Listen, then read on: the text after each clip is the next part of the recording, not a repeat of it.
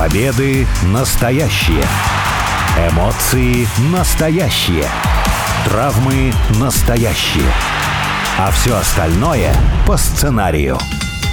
Это все по сценарию. Первая радиопередача на русском языке, посвященная профессиональному рестлингу. Меня зовут Алексей Красильников. У микрофона также обозреватель сайта VSPlanet.net Сергей Вдовин. Сергей, привет. Привет. Начало года – это, конечно же, время ожиданий, время надежд, время прогнозов. Собственно говоря, все хотят знать, все хотят понимать, что будет дальше в течение ближайшего времени. Причем как вот в ближайшие несколько месяцев, потому что уже впереди Royal Rumble, уже недалеко WrestleMania, так и вообще в целом, что, наверное, будет в этом году. Вот об этом я и предлагаю, наверное, поговорить сегодня, потому что 23-й год накидал очень много разного, и если подводить итоги, если говорить про какие-то результаты, то одним из главных вопросов, которые к этим результатам можно задать, это получится ли все это сохранить на будущее. Собственно, если и начинать прогнозировать, начинать ожидания, я бы, наверное, и предложил начать с того, что вот относительно WWE ключевым вопросом, ключевым ожиданием, ну, наверное, прогнозом тоже будет,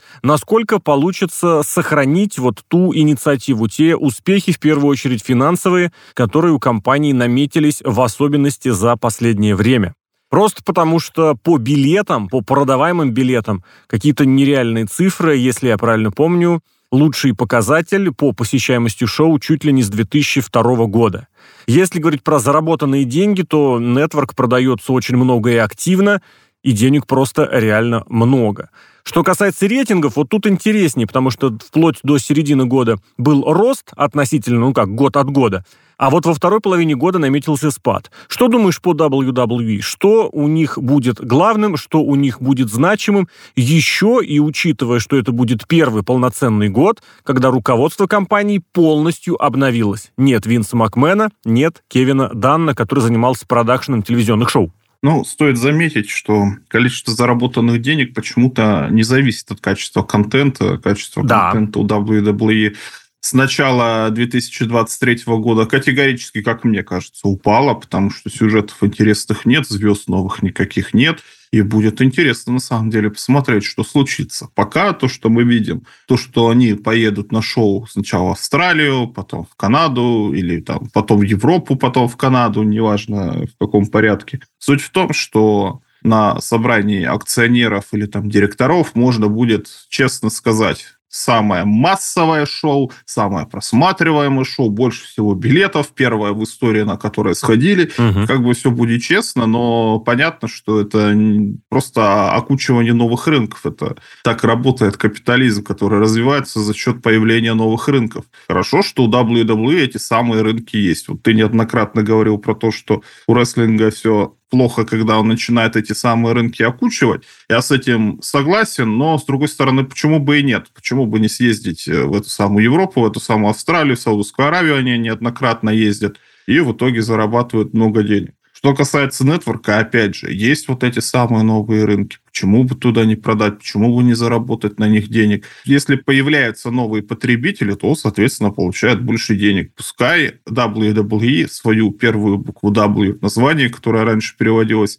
как World, мировая федерация рестлинга или мировое рестлинг развлечения. Пусть они это слово world, это мировое, оправдывают. Мне кажется, экспансия WWE в году продолжится. Ну, и может быть в Индии, наконец, крупное шоу будет. Может быть, в Японии крупное шоу будет. Какие еще есть рынки? В Китае где-нибудь там, в Азии тоже вполне возможно. Например, в Сингапуре где-нибудь. Там вся инфраструктура к этому есть. Я не знаю, почему ты вдруг упомянул мои слова про новые рынки. Я их упоминаю только с той точки зрения, что если мы говорим про большие денежные успехи WWE, нужно понимать, что они носят экстенсивный характер. Что действительно любое шоу, которое сейчас проходит, оно по умолчанию будет самым смотрибельным по умолчанию будет самым зрелищным, потому что аудитория большая, потому что нетворк продали в еще один регион. И в этом как раз и ключевой интерес сравнивать год от года, потому что, ну вот какой еще большой рынок нужно взять в этом году? Большой, я имею в виду не только по количеству глаз, но и по количеству денег. Для того, чтобы показать, смотрите, у нас есть прирост по сравнению с предыдущим годом.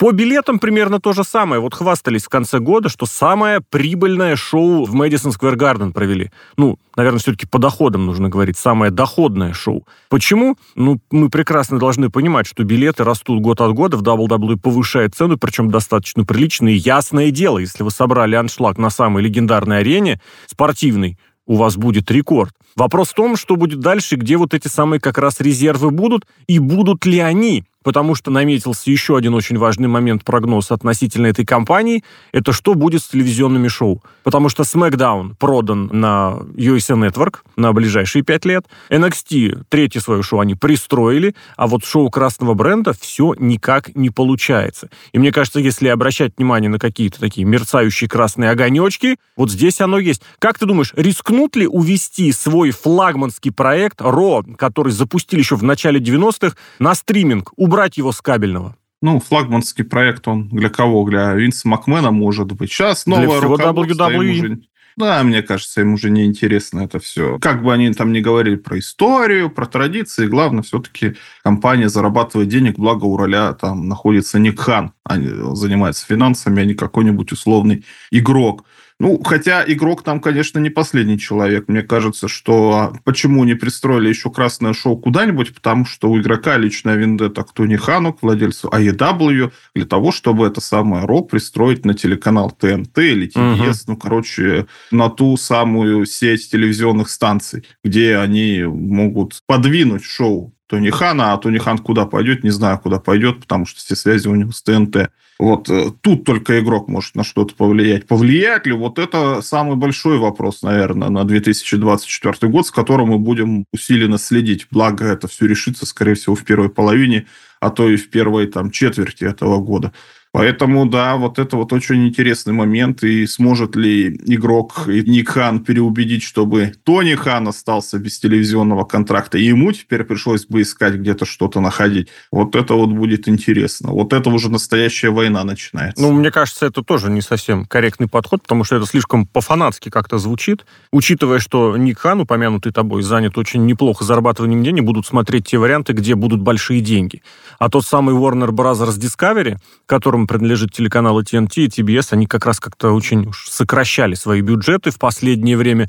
Поэтому, ну, честно, я не знаю, если, например, будут равные предложения от условного Диснея, или, не знаю, от того же Warner Brothers, ну, я думаю, что Disney сможет в крайнем случае что-то перебить, просто потому что деньжат там побольше. Хотя и у них тоже были достаточно неудачные проекты в предыдущем году. Но, безусловно, все это дело сдабривается вот этим самым противостоянием и на уровне каких-то амбиций промоутеров. И да, это добавляет интриги тому, в конечном счете, где окажется это самое шоу красного бренда.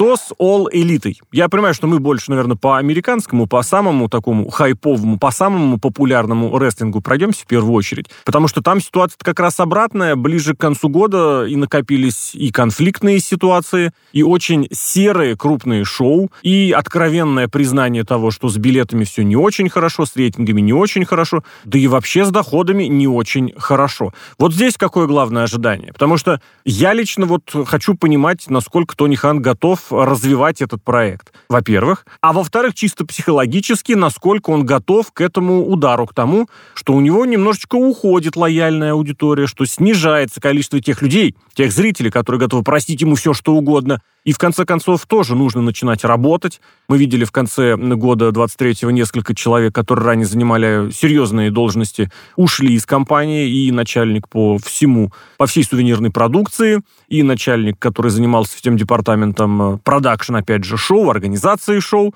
Что дальше? Есть ли какие-нибудь предположения вообще, что такое будет All Elite Wrestling в течение года?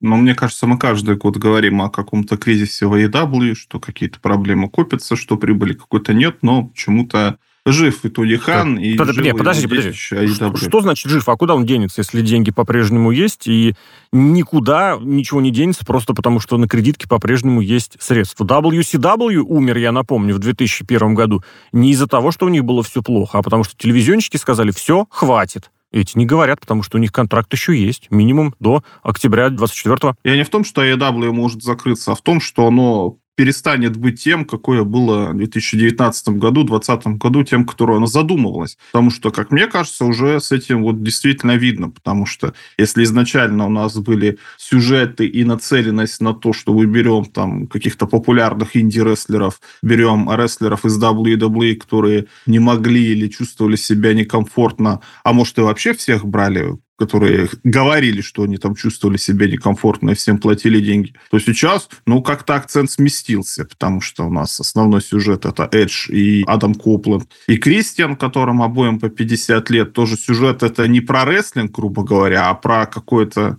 не знаю, личное противостояние. Сейчас у нас чемпион Самуа Джо, которому тоже 50 лет, которого можно, конечно, назвать, что в WWE свое недополучил, но уж в таком возрасте я не очень понимаю, что происходит. Основные звезды кто у нас? Янг Бак сейчас, я не знаю, то ли они разругались с Тоним Ханом, потому что вот то, что ты сказал про то, что уволили вице-президента по мерчендайзу, это жена одного из Баксов, Возможно, это причиной послужило, потому что на шоу их пока нет, появится, ну, дай бог, появится. Кенни Омега заболел, к сожалению, причем заболел серьезно. МЖФ тоже говорят, что якобы контракт расторг, у него закончился. Это может быть сюжет, как обычно, как это у них принято. А может быть и не сюжет. Два года назад про Коди Роудса мы думали примерно то же самое. Сюжет, не сюжет, уходит, не уходит, что, куда, как будет. И вот сейчас идентичность AEW свою, вот я не понимаю, что это за компания. Если я раньше думал, что это такая цирковая, грубо говоря, там цирковая, где мы показываем много-много приемов и иногда показываем много-много хардкора, то сейчас, ну да, наверное, хардкорная компания или еще какая-то. Но как-то акцент куда-то сдвинулся, и я не понимаю, что теперь за компания AEW. Будет ли искать свое лицо Тони Хан и, и вся компания? Ну, я надеюсь, что будет и мы увидим каких-нибудь хорошие сюжеты, популярные матчи и тому подобное. Кстати, с точки зрения идентичности, здесь большой вызов, наверное, вообще для всего рестлинга наступает. Просто потому, что и абсолютно новое руководство WWE тоже должно понимать, где и что делать. Возвращаясь к той самой ситуации, что пока что новый креативный директор Пол Левек, игрок, все-таки работал на старых, как это, мощностях. То, что нового предлагалось, это, ну вот, или LA Knight, который стрельнул и что-то как-то пока забуксовал, или возвращение, из которых стрельнул, ну, пожалуй, как-то серьезно, разве что CM Punk. В All как раз какой-то тренд в обратном направлении. Мы набираем уже готовых звезд, мы хотим с них что-то поиметь. Цифры, популярность, рейтинги, а оно что-то никак. С точки зрения кадровой э, перспективы для All Elite, что ожидаешь в этом году? Будут ли какие-то новые инди-рестлеры? Потому что год начался с переманивания Диона Пураза из импакта, из более, как сказать, низшего по популярности, по аудитории, промоушена. Что дальше? Будут подбирать из WWE, оттуда будут увольняться люди точно? Или какие-то, не знаю, ресурсы будут и изыскивать? Сложно сказать, вот что в голову Тони Хану придет, то и сделает. Единственное, что могу сказать, что популярных инди-рестлеров, на которых делал акцент по началу развития AEW, их, по сути-то, не осталось. И, там, кто хотел, успешно выступает там. Ну, TNA, конечно, инди-рестлингом. Ну, можно при желании назвать. Ну, там как бы люди выступают, выступают. MLW тоже какая-то серьезная контора.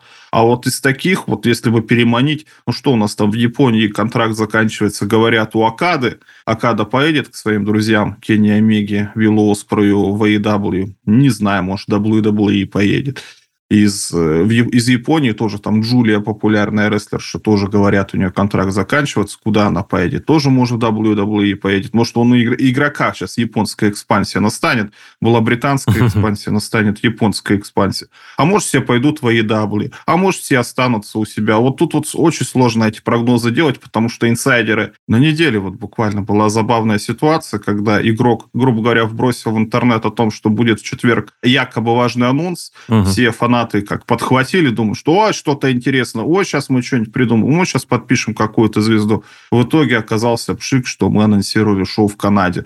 Но вот такими методами, если они работают, прогнозы вообще очень сложно строить. Это действительно какой-то важный анонс? Да нет, наверное. Вот то, что в Европе, это важный анонс. А то, что они в Канаде, они каждый год в эту Канаду ездят. Да, да. Ну, пусть там будет там подряд несколько шоу, там четыре шоу. Это может быть, да. А по сути, с этими сбросами, ну, это как на кофейной гуще гадать. Сложно угадать.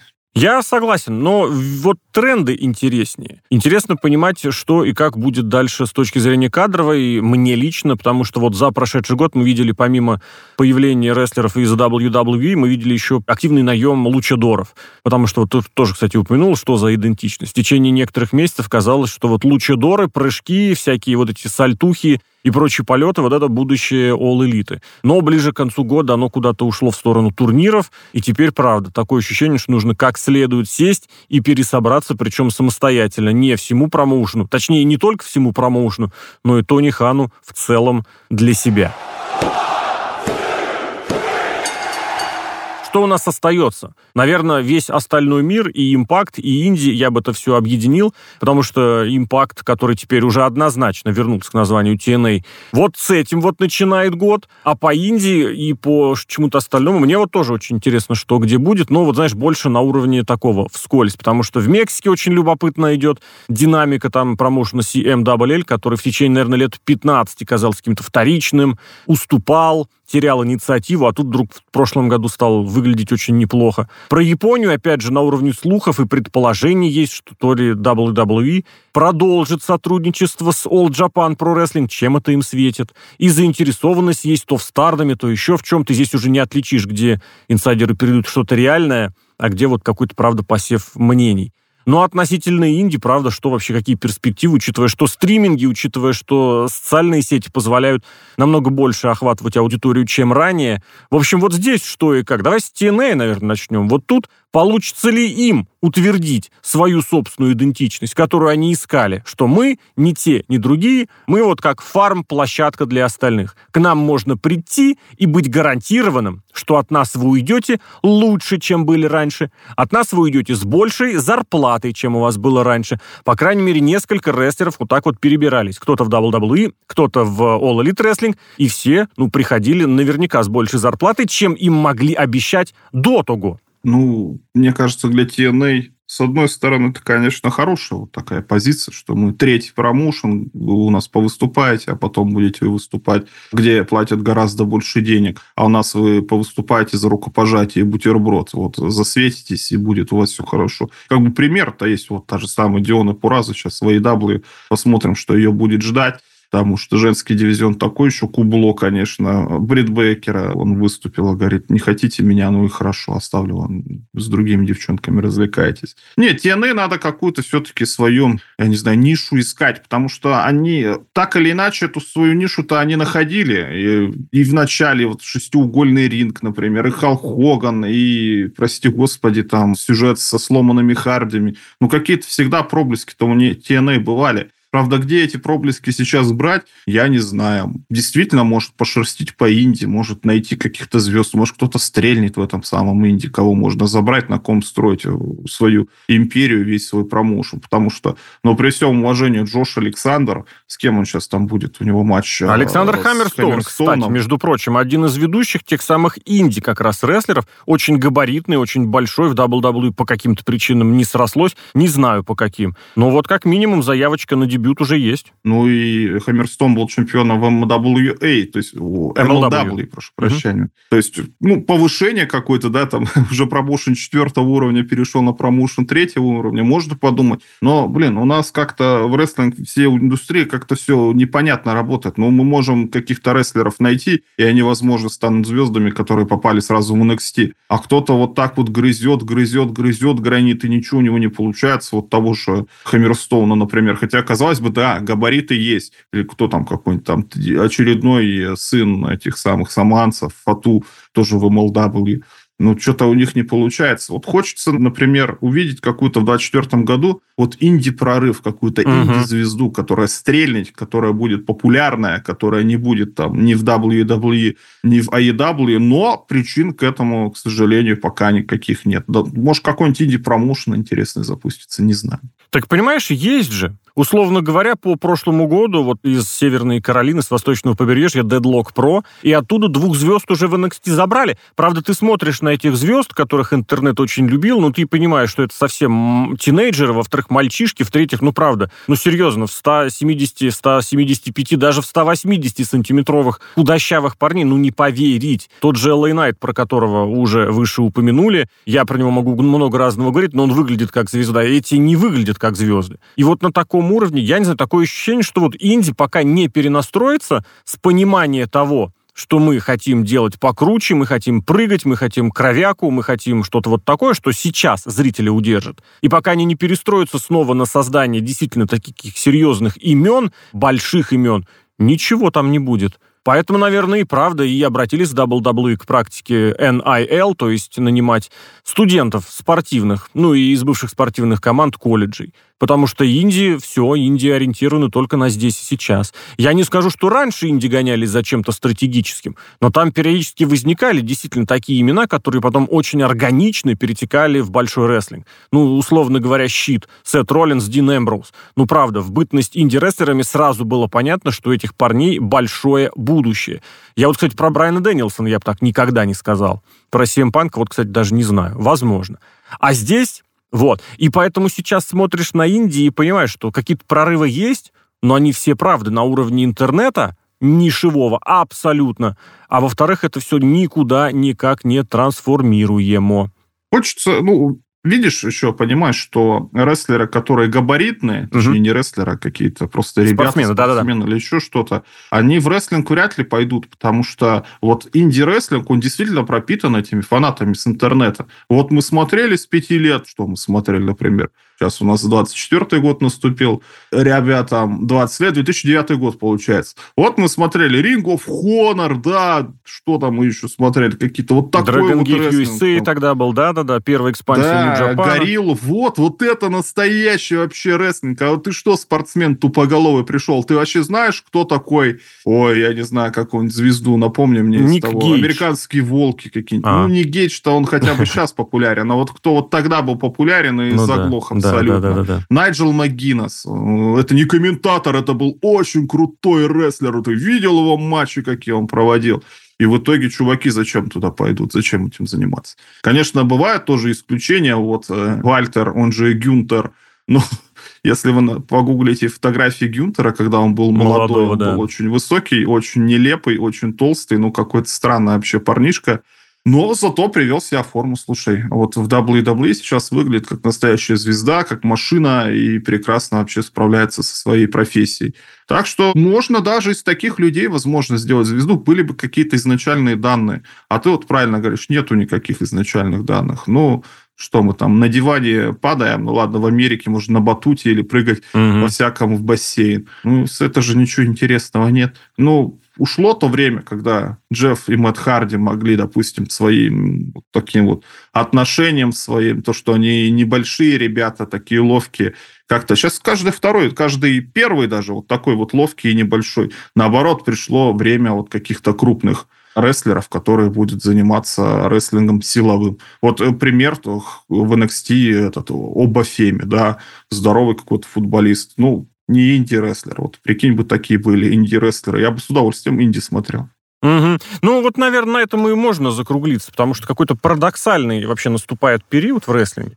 Потому что, с одной стороны, действительно, у WWE какие-то огромнейшие деньги появились, причем объективно они появились. Есть э, цифры хорошие, которым можно похвастаться с точки зрения посещаемости.